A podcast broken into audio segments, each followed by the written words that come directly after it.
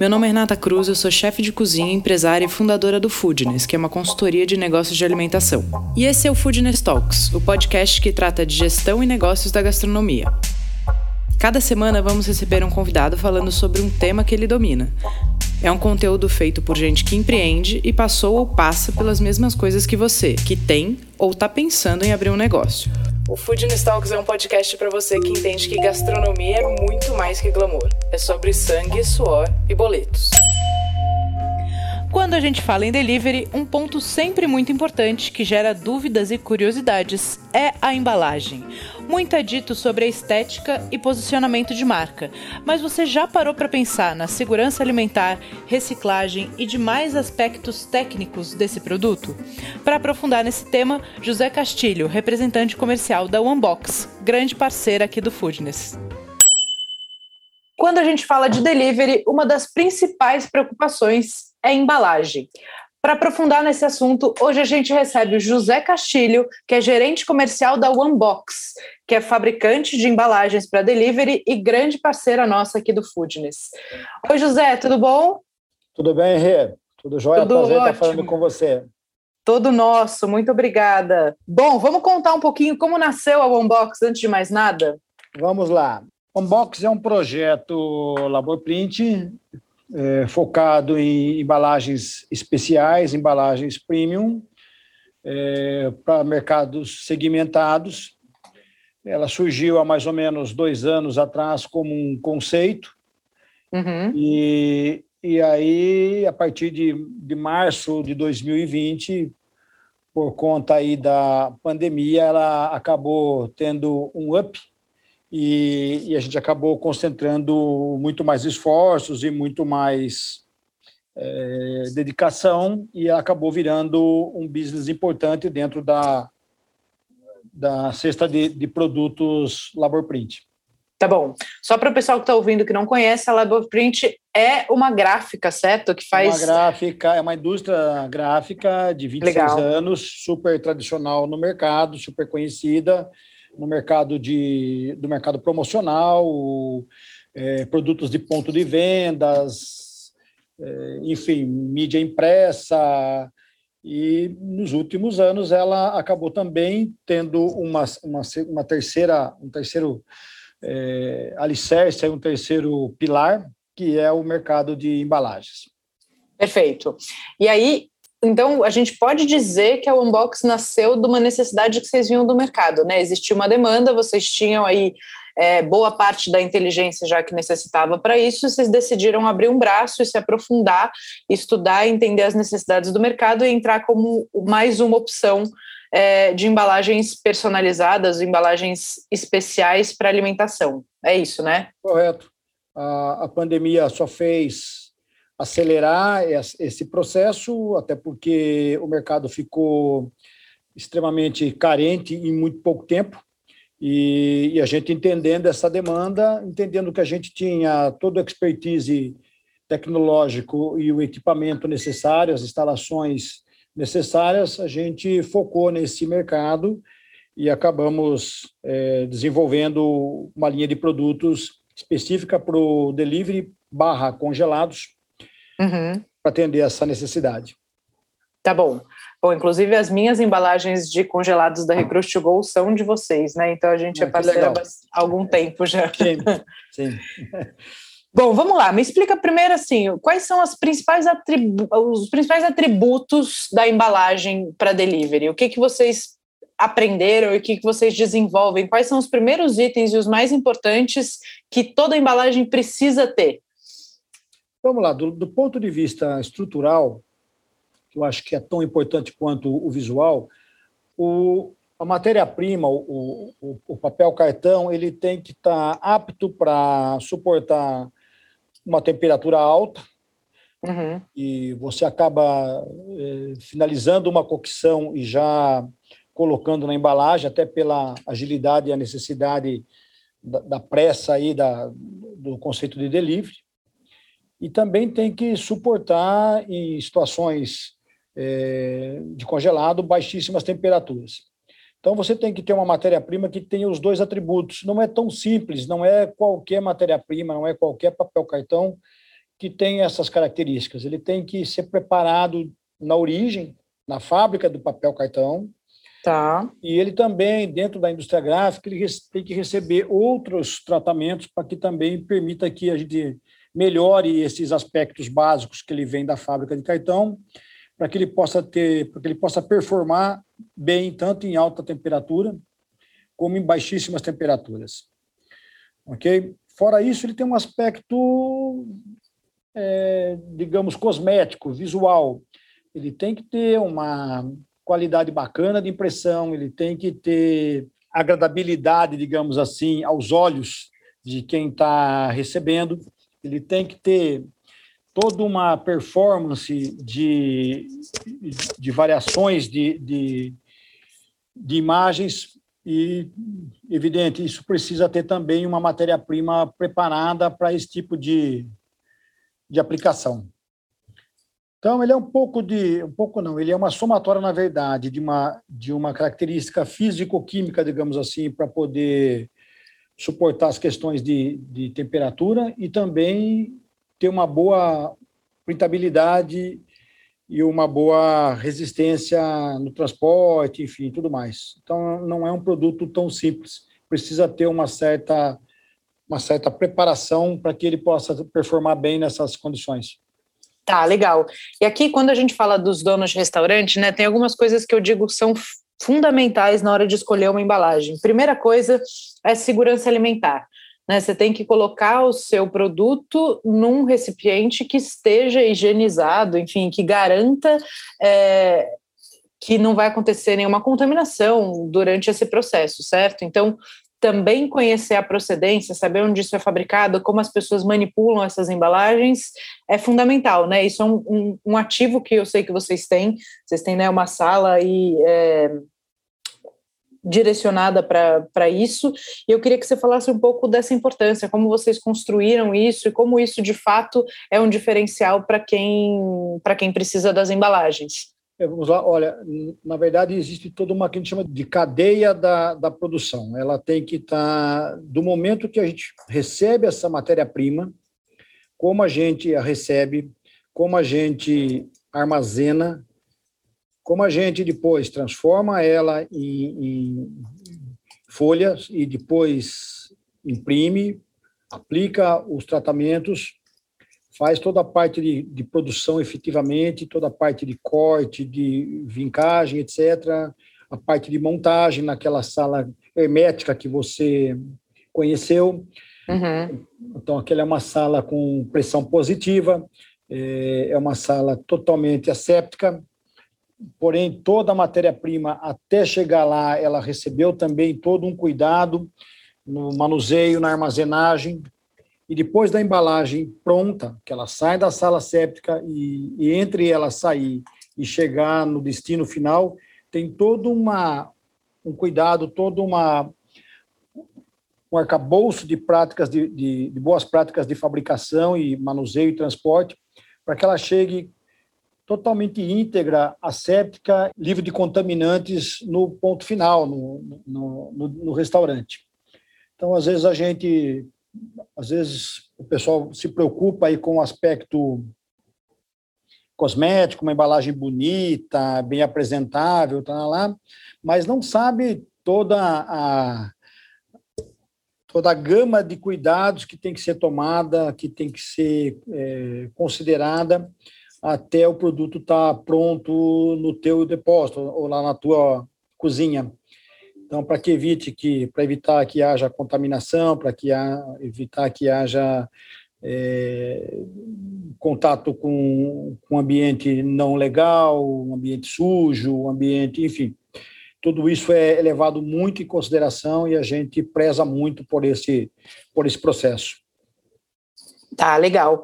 Depois tem a coisa da temperatura, né? Pra, de garantir que essa embalagem segura a temperatura o máximo possível para que no transporte o cliente não tenha um produto que chega frio ou, enfim, que era para chegar congelado e perde também muita temperatura.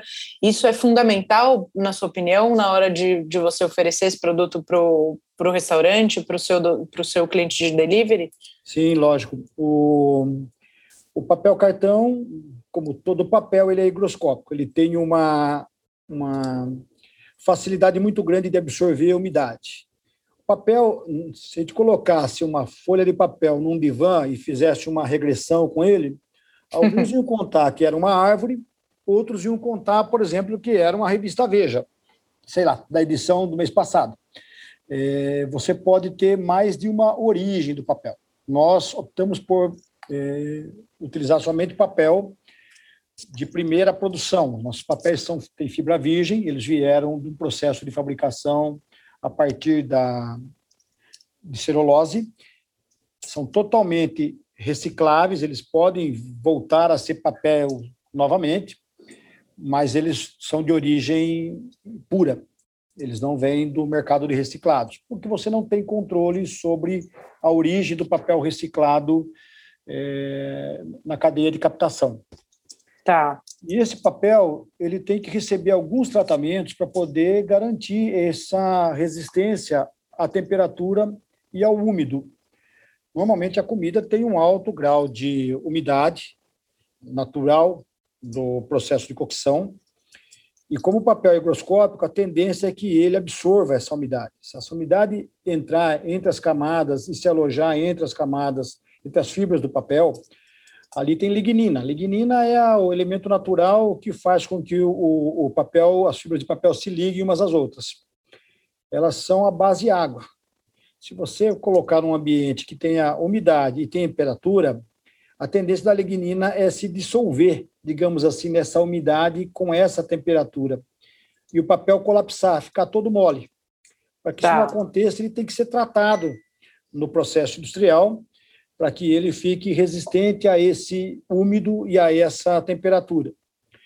A mesma coisa, depois que ele for congelado, num processo de congelamento, ele também tem que ter uma resistência a essa umidade, a umidade é, na forma de gotículas de água. Cada vez que alguém abre uma, uma câmara fria, entra uma massa de ar, sai uma massa de ar. Sai uma massa de ar fria, entra uma massa de ar ambiente. Essa uhum. massa de ar é a massa de ar que tem lá uma certa umidade relativa, digamos, 70% de umidade relativa. Essa umidade relativa está na forma gasosa, está na forma de vapor d'água diluído, dissolvido no, no ar, mas a hora que ele entrou para dentro da câmara e você fechou, ele vai do, do, do freezer, etc., ele vai resfriar. E a hora que ele resfriar, a primeira mudança de estado que existe nesse vapor é se transformar em água. Vai formar pequenas gotículas, né, microgotículas, que dão aquele aspecto de suado em cima da, da superfície da embalagem. Se o papel tiver, não tiver tratado, não tiver protegido, essa umidade fatalmente vai penetrar nas fibras do papel. E à medida que ele for continuar dentro da câmara fria, ele vai congelar. Aí essa microgotícula vai virar microcristal. E esse microcristal vai ganhar 10% de volume. Por isso que o, o cubo de gelo é, flutua. Ele aumenta o volume em 10%. Imagina essa gotícula de água no meio de duas camadas, de duas fibras, aumentando em 10% o volume, ele vai estressar as fibras. E, portanto, vai ajudar a colapsar essas fibras e o papel vai ficar com aquele aspecto de, de úmido, de mole. Então, o papel tem que, o papel para embalagem tem que estar tratado também para que isso não aconteça. Isso é fundamental no, no, na escolha e no processo industrial da fabricação da embalagem. Sim, por isso que é tão importante a gente conhecer nossos fornecedores, né? A gente está falando, o nosso podcast fala com donos e gestores de bares e restaurantes, então eu quis, quis trazer essa, essa expertise de vocês para a gente entender a profundidade, né? A relevância dessas informações para a gente escolher onde a gente está colocando o produto que vai chegar até nosso cliente. É, o produto é alimento, é comida, ela está processada ela vai ser consumida direto, não tem mais nenhum outro processo é, na casa do teu cliente que ele possa fazer para que não seja consumir lá, consumir essa, esse prato. Né? Então, a gente tem que garantir que, com o mesmo carinho, o mesmo cuidado que você produziu o teu alimento, que os donos de restaurantes, de bares, é, produziram o alimento, a embalagem tem que estar tá também preparada para isso. Eu diria até um pouco mais. É, o delivery ele é uma uma consequência talvez acelerada aí do processo de pandemia, mas é um conceito que fatalmente veio para ficar.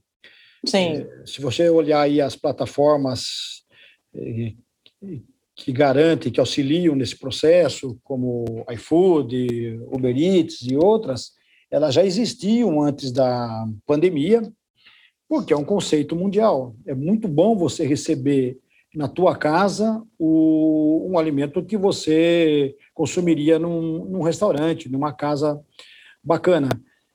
E é, como é que você faz para que isso chegue no teu cliente, num outro bairro da cidade, com o mesmo carinho que você daria para ele no teu salão, no teu restaurante, com a mesma é, qualidade no atendimento que o, que o teu teu maître tem com ele, que o teu garçom tem com ele ao atendê-lo à mesa. Né? É, toda essa experiência bacana que ele tem na casa, no restaurante, desculpa, no restaurante, ele tem que ter na casa dele. Quando uhum. ele recebeu uma embalagem, ele tem que entender que aquilo foi feito pelo restaurante tal, e aquilo tem ali, remete ele ali, a hora que ele abre aquela caixa, a hora que ele vê aquela embalagem, o carinho que ele teria numa mesa com uma toalha de linho, com uma taça de cristal, enfim, com todos aqueles, aqueles cuidados que um, que um restaurante se preocupa em ter para receber o teu cliente. Então, ela tem todo esse aspecto também, que além da questão da, da segurança alimentar, mas também a, a, o cuidado, a arrumação, o carinho, a beleza, é, a disposição dos produtos, do alimento dentro da caixinha, do mesmo jeito que você montou na tua cozinha, ele tem que chegar na casa do teu cliente, não pode chegar revirado, misturado, Sim. bagunçado. E isso é isso, fundamental. É fundamental. E toda essa essa expertise de fazer com que o alimento chegue nas melhores condições é, na casa do cliente faz parte do, do projeto da embalagem, que é nas divisórias, nos berços, nos acondicionamentos, enfim. É, toda essa experiência que ele teria no salão tem que chegar na casa dele com todos esses cuidados. Tá bom, legal. E tem uma, uma, um outro ponto que é super importante, que é a coisa de chegar lacrado, né? E aí eu queria que você falasse um pouco das duas opções que vocês têm. Vocês têm uma caixa que é uma caixa de clique, né, que ela encaixa, e vocês têm uma outra embalagem que é uma embalagem de lacre. O que, que você aconselha de ingrediente para cada um, para o tipo de prato, né, para cada um desses tipos? Se tem alguma especificação nesse sentido, ou se é alguma coisa mais relacionada à preferência ou tipo de produto que vai dentro? Tem um pouco de tudo. Ah, tá. a, gente, a gente tem dois grandes grupos, um a gente chama de lock, né, que é o uhum. clique, e ele, na verdade, ele trava, ele tem um, um, barulhinho, inclusive, característico, que é o clique mesmo, a hora que a gente uhum. faz a, posiciona a tampa sobre o fundo. Ele tem um monte de aspectos positivos, um dos quais eu, eu sempre digo é o seguinte, se você não consumiu todo o teu alimento, quer voltar ele para geladeira para você consumi-lo mais tarde, ele se comporta super bem na tua geladeira e ele passa a ser o, o teu substitui a tua embalagem plástica ou, ou de louça que você utilizaria eventualmente para pôr o, o, alimento que você não consumiu totalmente e para ser consumido mais tarde. Ele vai super bem é, na geladeira, ele fecha, ele tem uma vedação bem bacana e, e, eu particularmente gosto muito do Loki. Eu acho que ele é muito mais prático na dinâmica da cozinha, ele é muito mais fácil de ser utilizado, etc. Uhum. É porque o Loki, é, isso é interessante da gente falar. Isso, eu tenho clientes que a gente, que a gente implantou operação de delivery, isso é verdade. A, a, a embalagem de Loki, você coloca a tampa e você bota os lacres, né? Você não tem o tempo da seladora. As embalagens de selar, elas têm o, o tempo de você selar ela numa, numa máquina específica e aí depois você tem os gabaritos, né? Se você tem tamanhos de embalagens diferentes, gabaritos diferentes. Então, o tempo de finalização de uma embalagem lock e de uma embalagem lacrada são absolutamente diferentes, né? Bastante diferente. Uma embalagem selada, né, que seria, seria a segunda opção, ela também, como tudo na vida, tem suas vantagens e suas desvantagens. A Sim. maior vantagem é que você consegue ter uma, um, um, um lacre mesmo, um, fechamento hermético perfeito, ele vai ficar, vai manter, inclusive ajudar a manter a temperatura um pouco mais de, de, de performance do que o, a lock convencional. Uhum. Mas ela tem toda uma dinâmica da selagem. E essa dinâmica, um ciclo completo de selagem, ele leva mais ou menos uns, uns 15 a 20 segundos. O, o, a selagem em si demora 6 segundos, mas você tem um momento de pré-selagem, tem o ajuste da, da, da, do fundo no molde, o, pra, o, o gabarito, para cada tamanho você tem que ter um gabarito. Enfim, o ciclo acaba dando uns 20 segundos, são três por minuto, 200 por hora. É, se você tiver uma demanda maior que 200 por hora, maior que 180 por hora, é, ele acaba necessitando de mais uma máquina. Tá. Ele tem uma aplicação superior quando você fala de pratos que tem muito molho, que tem muito caldo, por exemplo, uma feijoada, um parmegiana que tenha muito caldo, ele tem uma performance melhor na selada do que na, na lock. Uhum. Pese que a gente tem cases legais de, de, de parmegiana na lock, e a gente também tem é, casos de produtos secos na selada. Aí vai um pouco de cada chefe, um pouco de cada casa, cada um tem um pouquinho mais de. Cada um tem sei lá, uma, uma visão talvez mais específica. Importante é dizer que as duas são feitas da mesma matéria-prima, têm os mesmos cuidados de asepsia, têm as mesmas performances de resistência ao transporte, tem as mesmas, a mesma performance de resistência a alta temperatura ou a baixa temperatura, a mesma resistência à migração de líquidos e tudo mais. Então, o que muda realmente é a forma de, de selagem, de fechamento da tampa. É, todas elas, é, a Loki também aceita o, o selo lá do inviolável, né, do, do, lacre, tem as mesmas seguranças nesse aspecto. Enfim, é, acho que é mais uma questão de adaptação de, de cada cozinha, de cada dinâmica de cozinha, viu, Rê? Tá, legal. E, e, também é interessante, de repente, trabalhar com as duas, né? Eu tenho clientes que trabalham com os dois tipos, a gente usa a, a, selada em itens exatamente que tem mais molho ou que tem o risco de, de ter de escorrer, coisas assim, e a gente deixa tudo, tudo que é possível usar na lock, a gente usa na lock. É. A grande maioria dos restaurantes trabalha, na verdade, com as duas opções. A maioria, Legal. a grande maioria, hoje nós temos aí perto de quase 200 restaurantes trabalhando com o nosso produto, e eu te diria que mais de 80% tem pelo menos uma selada em, no meio de algumas locks, ou tem alguma lock no meio de algumas seladas, enfim. Tá. Tem, todo mundo tem um pouquinho das duas, na verdade. Tá, legal. É, embalagem para fritura, vocês já chegaram num, num material, ou num, num, formato, num tipo, num, numa tampa específica que ajude esse tipo de produto chegar melhor na casa do cliente? Você precisa fazer com que a, o produto respire, troque temperatura e troque atmosfera com o meio. Senão você cria uma atmosfera muito quente e muito úmida e a fritura tende a, a ficar emborrachada. Uhum. É, então, normalmente, a gente indica as locks para caso de fritura com as tampas respiráveis. Isso aí é uma alternativa super prática e performa super, performa super bem nesses casos. Tá, legal. Então, a, a, a, tampa, vocês faz, fazem uma espécie de furinhos, né? Ela tem uns, uns recortes, e aí é onde tá. troca esse ar para não, não gerar umidade. É, esses recortes podem ser é, é, rompíveis, é rompível normalmente no momento que você fecha a tampa lá na tua cozinha, pode tá. ser rompível ou não. Ele tem normalmente quatro furos numa tampa, você pode romper um, dois, três ou os quatro. Uhum. E, eventualmente, você pode não romper nenhum, caso o produto que esteja lá não seja, não seja uma fritura. Tá, perfeito. Aí você consegue usar a mesma tampa para uma fritura e para um, um item normal.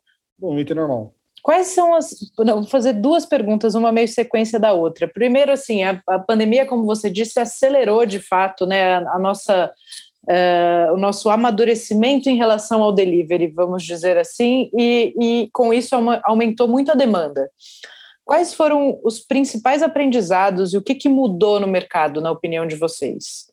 Em, termos de embalagem, né, o mercado que fazia o, o, um delivery não muito focado, um delivery como um apêndice do negócio do salão, ele não tinha muita preocupação com a embalagem. Ou ela era de alumínio, e aí a gente remete o, o, o Marmitex, ou era de isopor, ou de plástico. É, a partir do momento que a pandemia é, obrigou a gente a pensar numa operação de delivery mais estruturada, mais focada, surgiu também a necessidade de levar para o delivery essa, esse conceito de um, de um produto melhor, de um produto mais, mais premium. E, e aí isso fez com que a gente fosse bastante demandado por conta dessa, dessa nova situação. É, o restaurante ele precisa do o delivery é bacana é importante para caramba é uma coisa que não volta mais atrás. O conceito de você receber no conforto da sua casa ah, o teu o alimento eh, veio para ficar. Como eu te disse um pouco mais cedo, as plataformas de entrega de comida em casa já existiam antes da pandemia e já era uma realidade. Acontece que o, o salão é fundamental para o restaurante. Então, a gente é, entende que o, o volume enorme de delivery que aconteceu aí no momento do fechamento total, ele não vai mais existir. Mas é importante que o restaurante tenha, aliás, é muito importante que o restaurante tenha também o salão. E aí o, o delivery passa a ser um, um, item a mais dentro do arcabouço de, de solicitações que o restaurante é, tem, mas ele não é o único. E e uma coisa que acredito que veio para ficar é essa preocupação que o delivery tenha essa mesma experiência positiva que o cliente tem dentro do salão.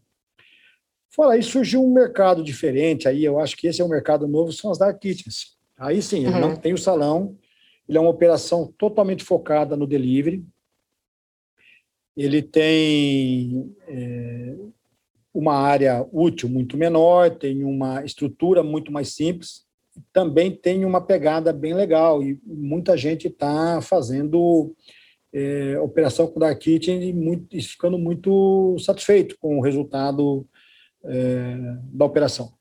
E a gente tem atendido muito esse pessoal da Dark Kitchens também, do, das Dark Kitchens também, por conta também que esse pessoal quer um, um produto diferenciado para fazer chegar o, o seu a sua comida na casa do cliente.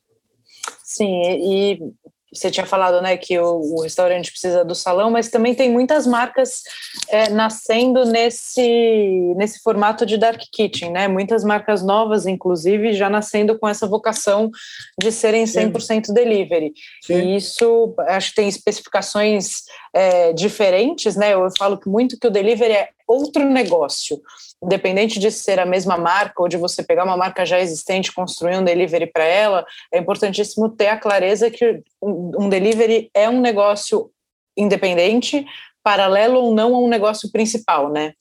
Sim. Em demandas muito específicas. É, e principais demandas que chegam para vocês de clientes, de parceiros? Dentro do, do arcabouço aí de, de, de, de, clientes que nos procuraram, a gente tem, tem o, o pessoal é, exclusivo do delivery, aquele que processa a comida, coloca e ela vai ter um fim é, nas próximas duas ou três horas, ela vai ser consumida nas próximas duas, três horas. Existe uma outra linha de produto, que é uma linha de produto mais perene. Ele vai produzir, vai processar, depois ele vai congelar, ela vai entrar na cadeia do frio, vai ser transportada em câmera, vai ser armazenada em câmara fria, transportada em carros frigorificados, vai para o varejo, para o ponto de venda e ser acondicionada em, em freezers ou em câmaras ou, ou em balcões frigorificados e dali vai para a casa do cliente, vai para o freezer do cliente e vai ficar por um período no freezer do cliente até ser consumida. Uhum. Então, existem essas duas é, grandes grandes demandas, digamos assim, e em qualquer uma dessas situações ela tem que performar, a embalagem tem que performar. E a gente desenvolveu produtos específicos para cada uma delas, mas eu te diria hoje que em qualquer uma dessas, dessas situações a gente tem um, um domínio muito legal aí do, do processo produtivo e do, e da aplicação do produto. Certo. E tamanho, assim, tamanho de embalagem, tamanho, altura, aparece muita demanda para fazer coisas personalizadas? Vocês têm é, embalagens de linha? Nós temos embalagens de linha tanto na linha de seladas quanto na linha de lote. Hoje nós temos mais de 30 opções em cada uma delas, parece uma loucura, mas é verdade. Ele vai do menor tamanho, se você imaginar o menorzinho tamanho, lá, uma molheirazinha de 140 ml, até uma caixa para um, uma embalagem para um, um lombo de bacalhau, por exemplo, ou para uma, uma costela, ou, ou para um, uma paleta de cordeiro aí de, de 3 litros e meio de, de volume interno. Então, uhum. existe um monte de, de possibilidades, um monte de combinações de medidas, né? Mas todo dia aparece alguém com uma nova. Sim. É evidente, o primeiro passo é indicar, é tentar entender a necessidade do cliente, a dinâmica da cozinha e do negócio dele, isso é fundamental, isso a gente desenvolveu e aprendeu muito nesses quase dois anos, entender como funciona a cozinha, como funciona a dinâmica, como funciona a operação dele, e aí a gente acaba sugerindo, dentro dessas 30 e poucas possibilidades que a gente tem em cada, em cada tipo, a gente acaba sugerindo sempre uma que melhor se adeque. E aí eu vou te dizer que em 80%, 90% dos casos ele, ele considera a, a indicação nossa. E fala, pô, de fato, essa aqui me atende.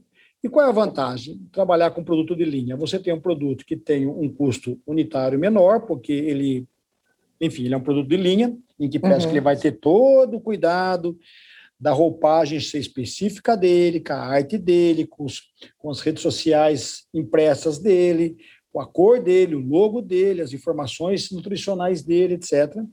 Mas ela é uma embalagem padrão entre essas entre os 100 ml, que é a menorzinha, e o 3 litros e meio, que é a maior, ele, uma delas a gente vai achar uma que se adeque melhor à dinâmica, ao produto, a logística dele, a distribuição dele, enfim.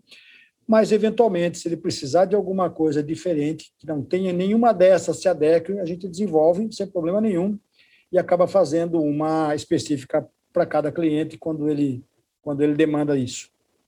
Legal. E agora, um pouquinho da, daquelas divisórias né, que vão dentro das embalagens.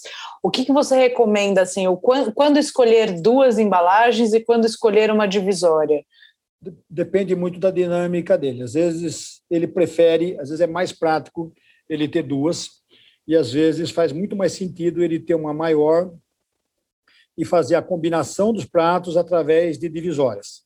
Então, e aí a gente tem orientado as duas situações, dependendo aí do que melhor cabe na no bolso, melhor cabe na dinâmica, melhor cabe na logística dele e a gente acaba indicando aí a melhor solução. A gente tem aí um monte, várias eh, combinações de divisórias, então, desde a divisória que divide pela metade, digamos assim, que é a mais simples, metade de um lado, de um lado da embalagem ele coloca um, um, um ingrediente, do outro lado ele coloca o outro, né, uma proteína e uma, um acompanhamento, uma proteína e uma guarnição. Depois temos com três, então ele divide a embalagem, se a gente olhar, imaginar ela, vai estar dividida em três compartimentos. Né? Ele tem uma proteína, um, lá, um purê, uma proteína, um arroz e uma, uma batata, uma proteína, um arroz e legumes no, no vapor, por exemplo. Uhum. Com quatro compartimentos né, em cruz, ele tem lá a possibilidade de colocar quatro, quatro combinações diferentes dentro da embalagem. Enfim, é, existem muitas possibilidades aí de, de divisórias. Essas divisórias são, são, intercambiáveis também, isso é legal. Você uhum. pode ter uma divisória em quatro, que vira três, você pode, de três ela vira dois, dependendo da combinação que ele quiser fazer. A divisória é, é multifunção. Tá. Bacana.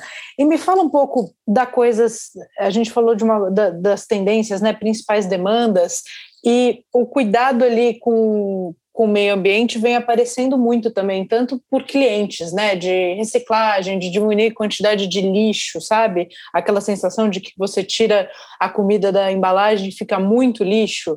Vocês têm pensado nisso? Como é que é a, a, a possibilidade de, de reciclagem do produto que vocês usam? O papel ele é 100% reciclável. O que pode acontecer é que, como ele vem depois de ser consumido, ele está sujo pelos restos de alimentos, ele a cadeia do, do reciclável não é tão simples.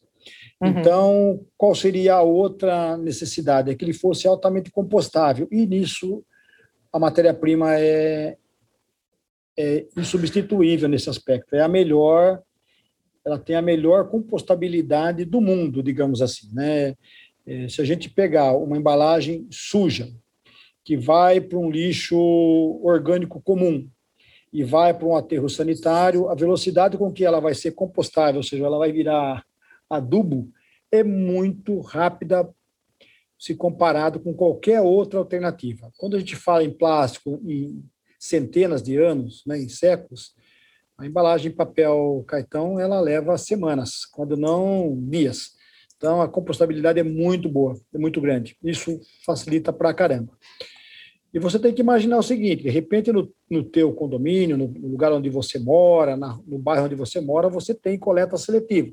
Você separa o que é reciclável do que é orgânico, separa plástico de vidro, vidro de papel, etc.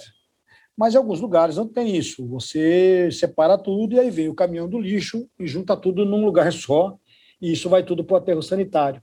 Então é importante saber que a nossa embalagem, mesmo ela numa condição que ela não foi reciclável, reciclada, desculpe, ela vai ser rapidamente compostável, compostada, e isso ajuda muito esse aspecto ecológico, etc. Não é?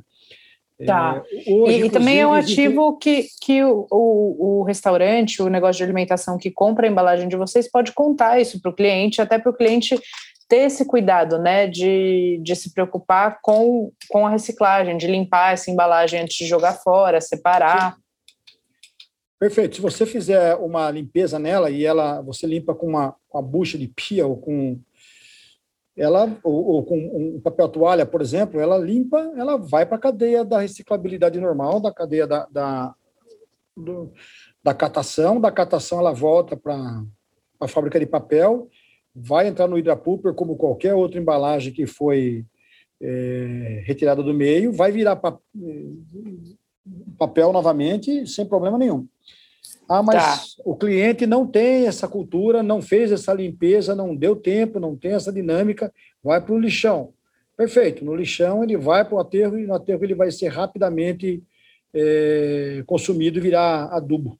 Então, eu acho que esse é o aspecto mais, mais bacana, mais positivo da nossa embalagem, diferente, por exemplo, do plástico, que inclusive tem restrições legais, né?